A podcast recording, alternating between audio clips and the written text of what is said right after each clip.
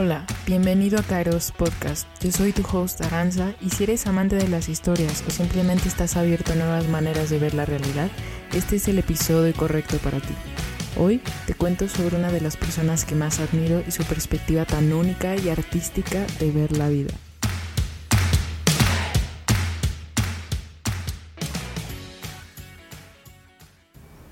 Hola, ¿cómo están?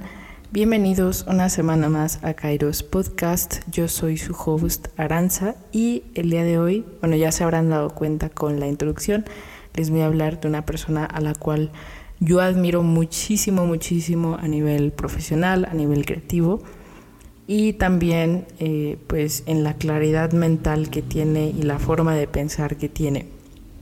Eh, me estoy refiriendo específicamente a un youtuber, a un creador de contenido que se llama Nathaniel Drew.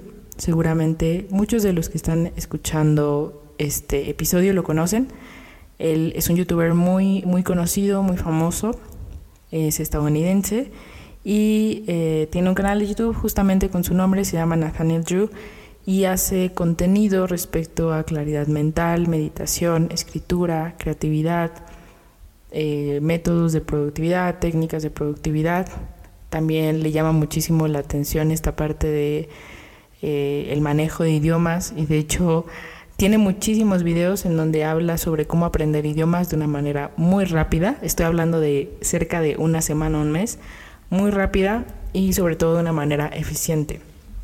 Ha vivido aquí en México, ha vivido en Italia, ha vivido en Francia pero siempre él este, está viajando por todo el mundo y, se queda como en esos lugares a vivir durante algunos meses, no se queda a vivir tanto tiempo, entonces también este, hasta su forma o su estilo de vida es lo que ha hecho que, que, pruebe o lo ha orillado más bien a, que, a que esté probando siempre como muchísimas cosas respecto a, a su estilo de vida, a su alimentación, a explorar su creatividad porque pues él básicamente se dedica a eso, ¿no? Él vuelca su creatividad en muchísimas actividades y la verdad es que eso no es fácil de hacer, entonces yo se lo admiro muchísimo. De hecho, este episodio está inspirado en uno de sus videos de YouTube que se llama eh, Cómo recordar tu vida. Y de hecho, bueno, se los voy a poner aquí en la descripción, ya sea que lo estén escuchando en YouTube o en Spotify. Les voy a poner acá abajo el link del video porque, bueno, en ese video él habla básicamente de que toda su trayectoria profesional, pero también su hobby, su interés eh, desde niño ha sido documentar su vida. Entonces él propone como una serie de pautas o ámbitos que a él lo han ayudado a poderse guiar sobre cómo ir documentando su vida de una manera que a él le funcione con su estilo de vida, pero también con su forma de pensar y él da tres, bueno, tres ámbitos desde los cuales él aborda esa perspectiva y a cada ámbito le pone una herramienta o un método eh, que él usa.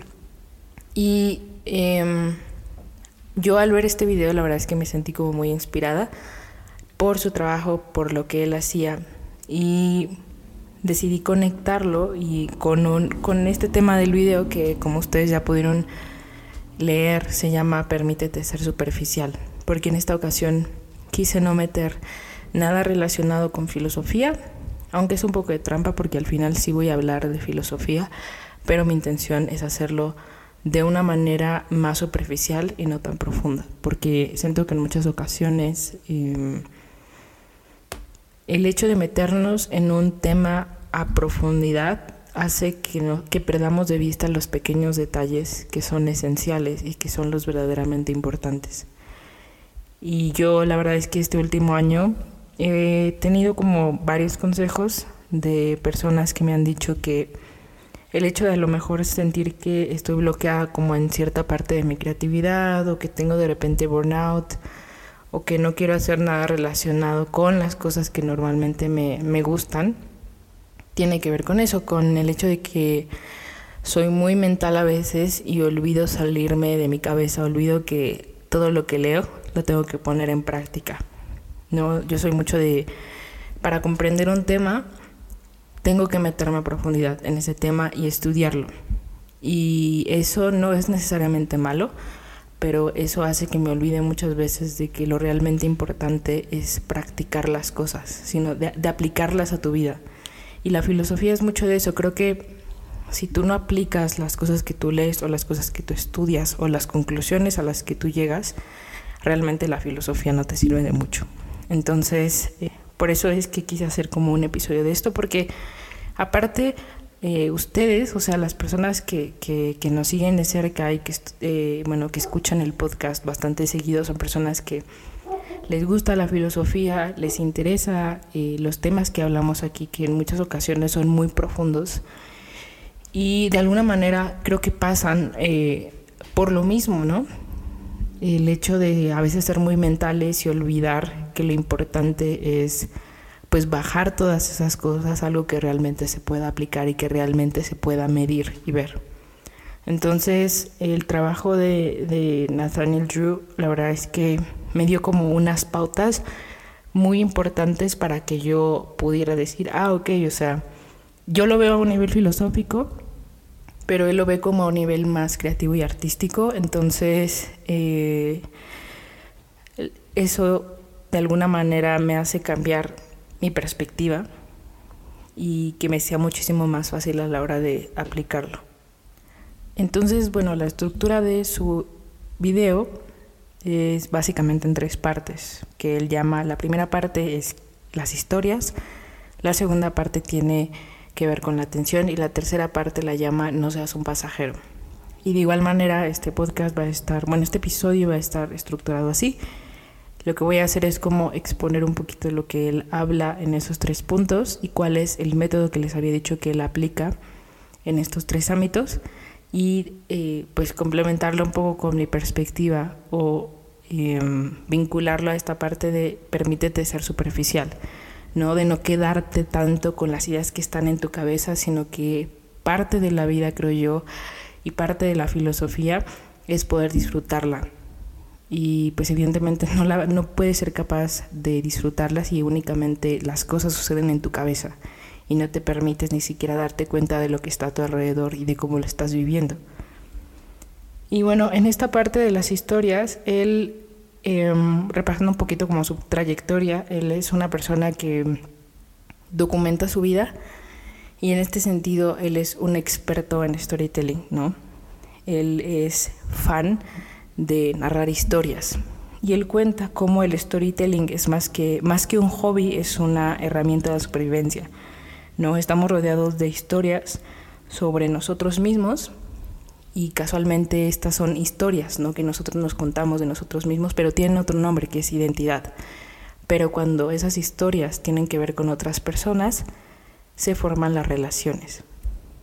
Y las historias son las perspectivas y esas perspectivas adquieren en muchas manifestaciones, ¿no? Hay tantas que cada persona elige vincularse de la vida, bueno, con la vida desde diferentes formas. Eh, en el caso de él, él cuenta que estas historias hay que saber procesarlas y digerirlas para que no pasen desapercibidas. Su forma peculiar de, de procesar esa realidad es a través de la escritura. ¿No? Ese es el método que él utiliza. Es decir, nosotros estamos todo el tiempo rodeados de historias y muchas ocasiones esto nos pasa desapercibido, pero las historias tienen que ver con nosotros mismos y con la historia de las demás personas, evidentemente. Pero estas historias, como él cuenta, al final pasan desapercibidas. Y él dice, bueno, lo que tenemos que hacer entonces es cada persona hallar un método para que estas historias justamente no pasen desapercibidas.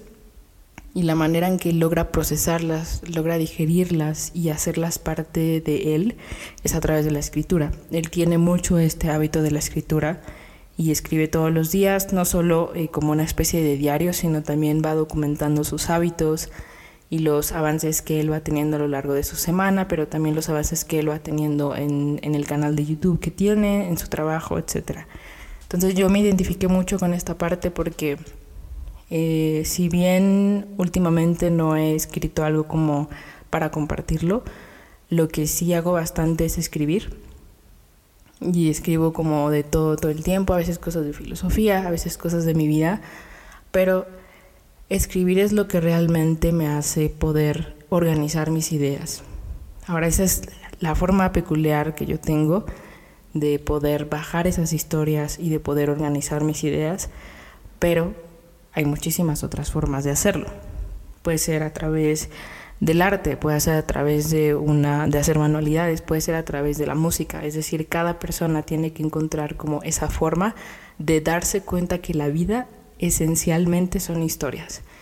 Y si nosotros perdemos de vista eso, es muy fácil que no sepamos apreciarla. Entonces, él a lo que invita es darse cuenta que estamos rodeados de eso, de narrativas, de historias, de personajes. Y cuando tú ves la vida de esa manera se hace mucho más interesante. El segundo punto es a lo que me llama mucho la atención, es, es justamente la atención. Y él habla de que la atención es algo que se cultiva y entre más la eduquemos, más control tenemos hacia dónde dirigirla.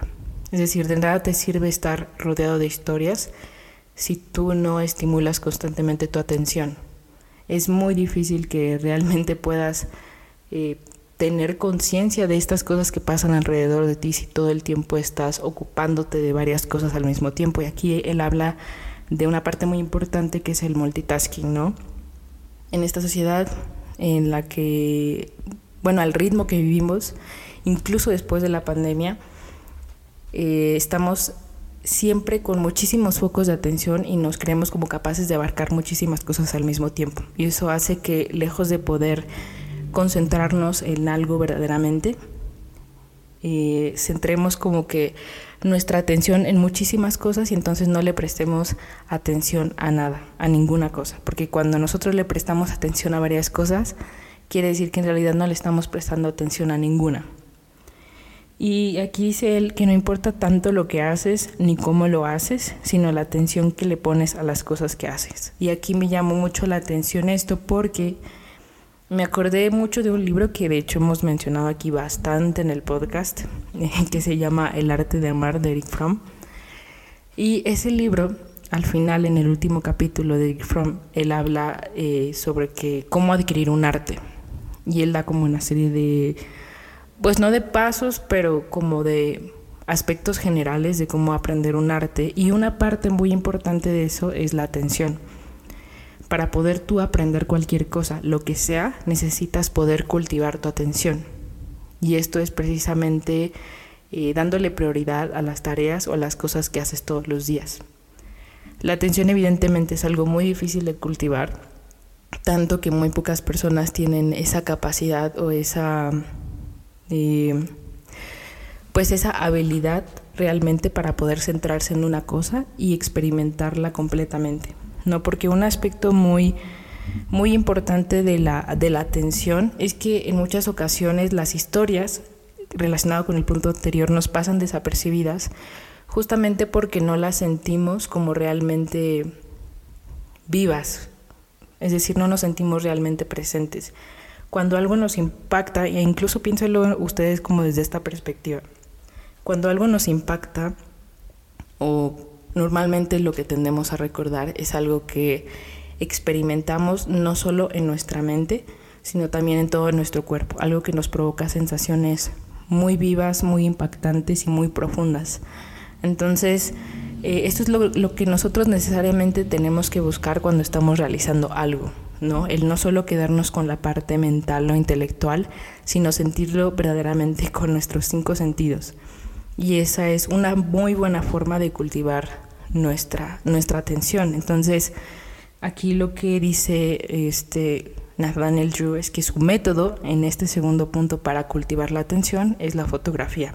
Él es muy buen fotógrafo y si ustedes ven su trabajo en en su video, bueno, los videos que tiene, se darán cuenta de que no solo se esfuerza por contar su vida y documentar su vida a través de una narrativa que realmente es profunda y que em, te va llevando como, te va contando una historia, ¿no? No solo te va contando una historia solo con sus palabras, sino también con sus imágenes, con las fotos que toma, con los videos que toma y él cuenta cómo la manera en que él ha podido cultivar la atención es a través de poder poner atención a esos pequeños detalles que normalmente nos pasarán desapercibidos, aquellos que no eh, estamos acostumbrados a sostener una cámara, ¿no?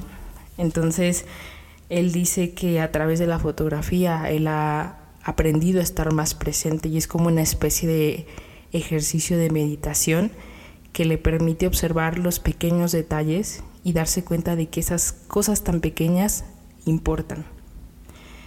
Él propone ese, ese método, ¿no? El método de, de, tomar fotografías, que es lo que verdaderamente le ha ayudado. Y aquí por eso yo quería como hacer ese, ese, ese ligue con lo que decía Eric Fromm, ¿no? Al final aprender cualquier arte tiene que ver con estimular tu atención. Y esto evidentemente no es una tarea fácil, pero es una tarea muy necesaria.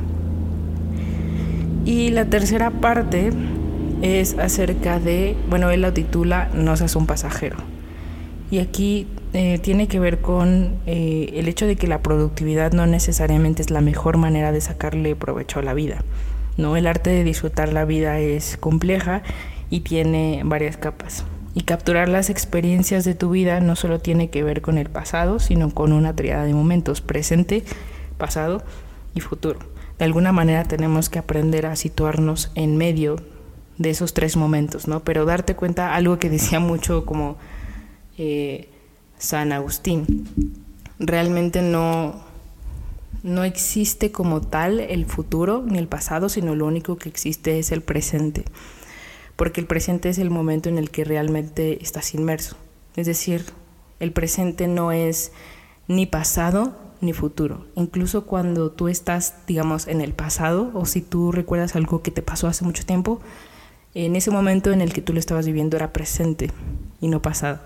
Entonces aquí es, eh, yo lo ligaría más con una cuestión del tiempo tiene que ver con el tiempo, pero el tiempo bien aprovechado, porque tal como lo, lo, expresa él, la productividad no tiene nada que ver con el hecho de levantarte temprano y dedicarte 16 horas a un proyecto o 16 horas a estar haciendo que se cataloga cotidianamente ¿no? como productivo, sino realmente aprovechar el tiempo que estás eh, haciendo una determinada actividad. Y esto involucra los otros dos puntos, que es justamente la atención y prestar atención a las historias. Porque en la productividad, tal como él lo entiende, y creo que me parece una definición como muy sensata, es que la vida es algo que sucede entre dos cosas, entre la urgencia y la aceptación.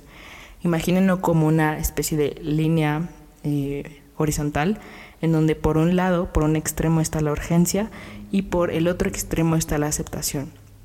Bueno, la vida es lo que sucede en medio, lo que está justo en medio, lo que acontece en medio.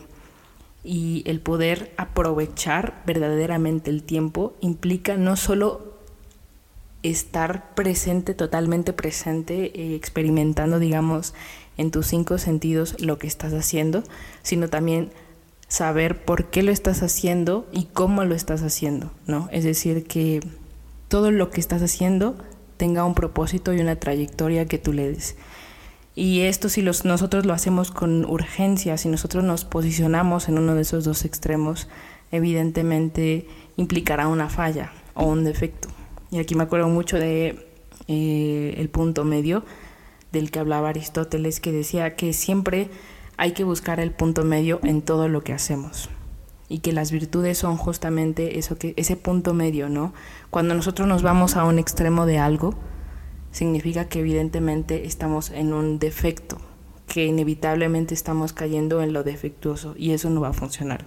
Las virtudes son las que se desempeñan o las que ocurren estando siempre en medio de dos cosas, de dos extremos, de dos cosas radicales. Entonces, eh, eh, creo que esto también da la pauta a pensar que si nosotros normalmente estamos o en la urgencia o en la aceptación, caemos en una pasividad o en una actividad excesiva. Esta actividad excesiva de la que hablaba incluso Byung-Chul en La Sociedad del Cansancio, que decía que lo peculiar de la sociedad en la que estamos viviendo ahora es que el sujeto, o sea, nosotros, ya no nos explotan las empresas porque ya no es necesario, sino que nosotros nos explotamos a nosotros mismos. Entonces nosotros básicamente le hacemos toda la chamba a esas a las empresas que antes se esforzaban por decir, bueno, vamos a hacer que esta persona se mate de cansancio trabajando 18 horas diarias y no dejándole tiempo para sí mismo, ni para pensar, ni reflexionar, ni pasar con su familia, eh, pues aunque sea algún, algún breve momento de su día, sino que hubo un momento en el que nosotros como sociedad, como sujetos de rendimiento, empezamos a explotarnos a nosotros mismos, lo que es aún peor y más peligroso, porque nosotros al explotarnos a nosotros mismos creemos que tenemos verdaderamente el control. Y esto hace que no, no apreciemos verdaderamente las cosas que están pasando alrededor. Y esto creo yo que sí es un problema muy grave, porque como lo dije, eh, tendemos a estar más en nuestra cabeza que en las cosas que realmente pasan afuera. Y yo, como les expresaba justo, es eh, mi preocupación era esa, ¿no? Eh, yo lo veo en mi vida y me esfuerzo todos los días por tratar de no sumergirme tanto en cosas muy intelectuales, por así decirlo, muy filosóficas, porque sé que ese es un defecto en el que fácilmente puedo caer, pero también sé que muchas de las personas que están escuchando esto pueden caer en eso. Y eso es muy peligroso. Porque aparte, eh, como lo dije, ¿no? O sea, me pongo a pensar mucho en Sócrates y en la forma en que él filosofaba, ¿no? Él salía a las calles a platicar con la gente, pero esencialmente salía y reflexionaba caminando. Y no, no reflexionaba sentado en una, en una mesa o sentado en un cuarto pequeño, sino que su manera de reflexionar era caminando. Y esto lo hacían incluso los los peripatéticos, ¿no? que salían a las calles a caminar y esa era su forma de, de poder desarrollar y estimular su pensamiento. Pero el problema de todo eso es cuando verdaderamente nosotros nada más estamos metidos en nuestra cabeza y es uno de los de las cosas que más se le condenan a la filosofía, ¿no? El hecho de que hay muchísimas personas que tienen, muchos filósofos que tienen mucho potencial para poder cambiar su entorno y no lo hacen porque están todas las cosas maravillosas que se les puedan ocurrir están solo en su cabeza y no, no las aplican o no ven la forma en que su filosofía realmente pueda tener una aplicación. Y creo que la filosofía puede aspirar a más. O sea, si yo estoy hablando de esto y si la mayoría de los filósofos hablamos de esto, eh, no es en un afán de molestar a otros filósofos o a la gente que en general le gusta la filosofía, sino lo hacemos porque sabemos del potencial tan grande que tiene la filosofía. Pero esto evidentemente no aplica únicamente a los filósofos, sino a la gente que realmente hay. ¿Cuánta gente hay que tiene un potencial eh, muy grande y que tiene ideas increíbles, pero que realmente solo se quedan en su cabeza. Y estas ideas no tienen como un alcance grande o un impacto grande, sino simplemente se quedan en un solo lugar y mueren, no porque no, no se hace el esfuerzo por sacarlas. Y lo mismo pasa, digamos, a la inversa, ¿no? O sea, en muchas ocasiones también nuestros pensamientos no son generalmente a lo mejor ideas grandiosas, sino son pensamientos o, o perspectivas que terminan por perturbar nuestra vida. Y yo lo hice como más, por ejemplo, este episodio está más inspirado en eso, ¿no? En que muchas veces tendemos a creer que nuestra forma de pensar o nuestras ideas son las que imperan allá afuera son las son verdades absolutas que si nosotros nos asomamos a la vida o al mundo creemos que así es, pero la realidad es que no. Pero tampoco nos atrevemos como a aventurarnos a lo que hay allá afuera. Entonces, em, no digo que, que no eh, tratemos de ver la vida desde una perspectiva así como profunda o que de repente nos, nos sintamos como esa, esa curiosidad por investigar más a fondo sobre algo.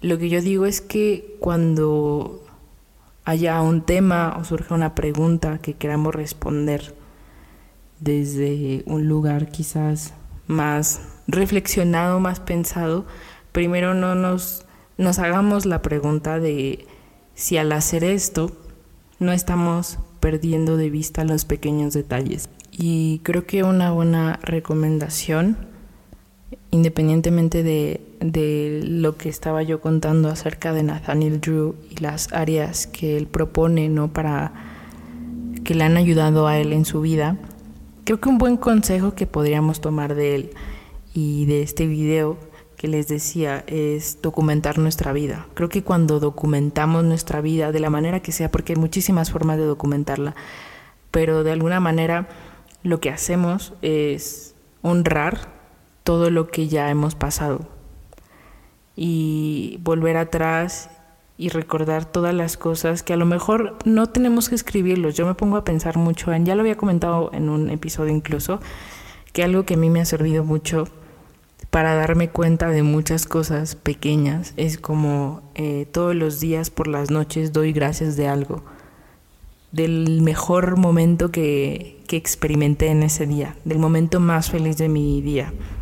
Y esto es un ejercicio bastante interesante y curioso porque em, en el día tú vives muchos momentos felices o muchos momentos que son candidatos a, que sean como tu momento preferido del día. Pero cuando los estás viviendo no te das cuenta de eso. Lo verdaderamente bonito es cuando al final del día llegas y te preguntas a ver cuál es el mejor momento del día que tuve. Y haces como ese recuento de tu día desde que te levantaste, desayunaste, comiste, etcétera y te das cuenta, o la mayoría de las veces que yo lo he hecho, siempre termino eligiendo un momento que no pensaba que iba a ser mi mejor momento del, día. Y eso se me hace increíble. O sea que yo estaba viviendo un momento que no sabía que iba a ser el mejor momento de mi día.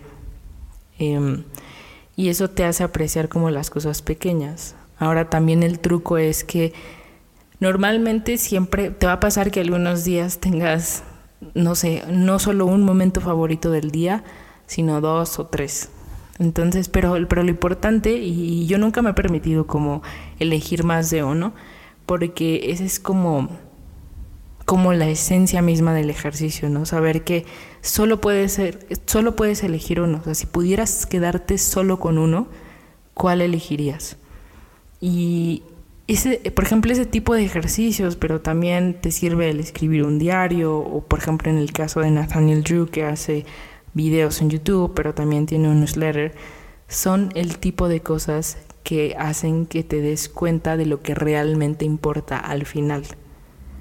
No, porque al final no te vas a acordar de los mil libros que te leíste para no sé, por ejemplo, del amor, ¿no? Que muchas veces me, bueno, en general preguntan mucho como en, en el Instagram de Kairos, como eh, libros que pueden leer, por ejemplo, del amor del existencialismo, de la muerte.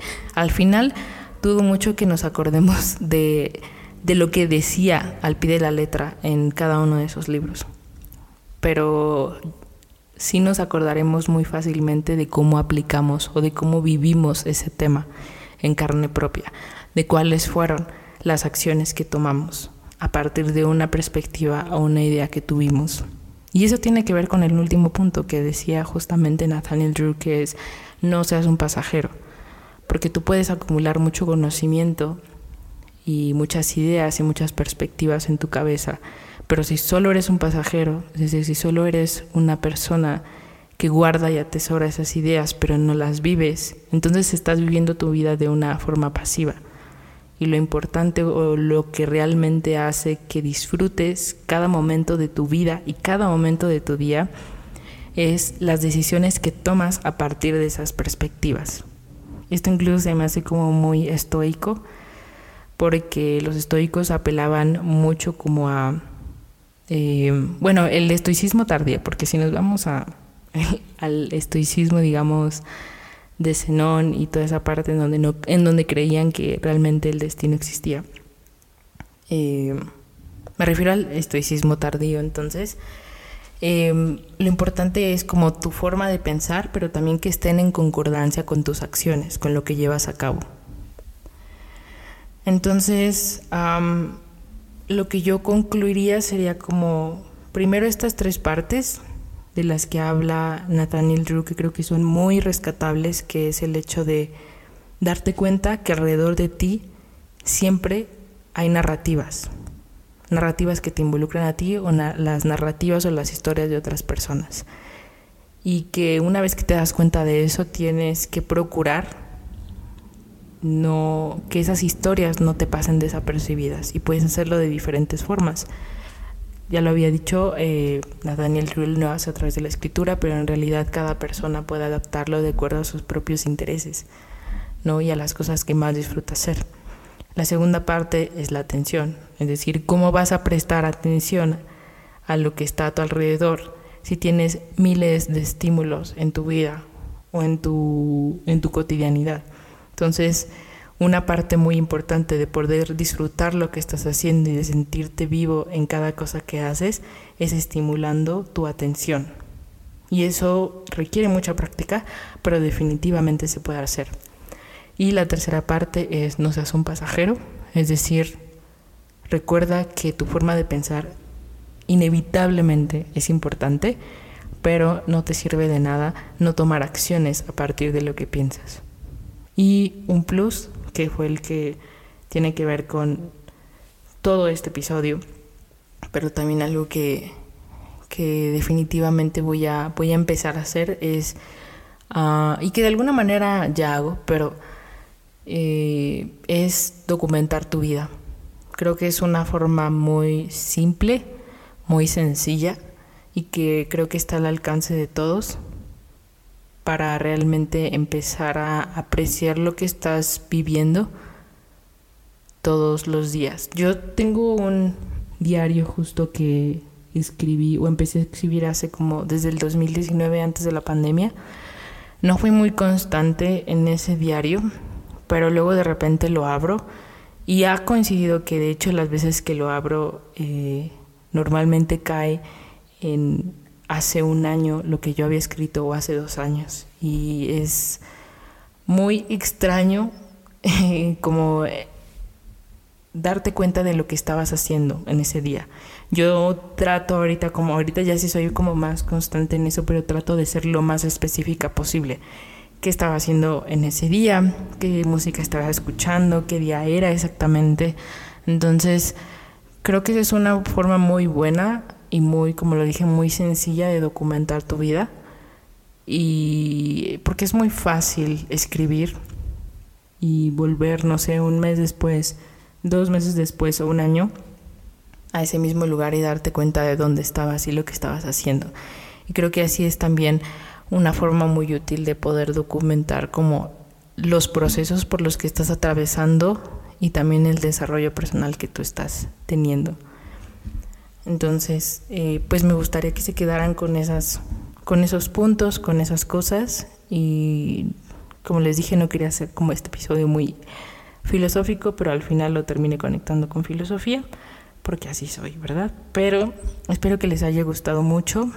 Y eh, bueno, antes de terminar, este, antes de irme, quisiera pasar a recordarte que en mi perfil de Instagram puedes encontrar un link en donde comparto una lista de las recomendaciones de los libros que yo he dado para algunos episodios del podcast, pero también de las recomendaciones que hemos hecho en general de los episodios mixtos. Eh, espero que te haya gustado mucho este episodio. Te pongo links abajo de El arte de amar del Chrome y aparte del video de Nathaniel Drew.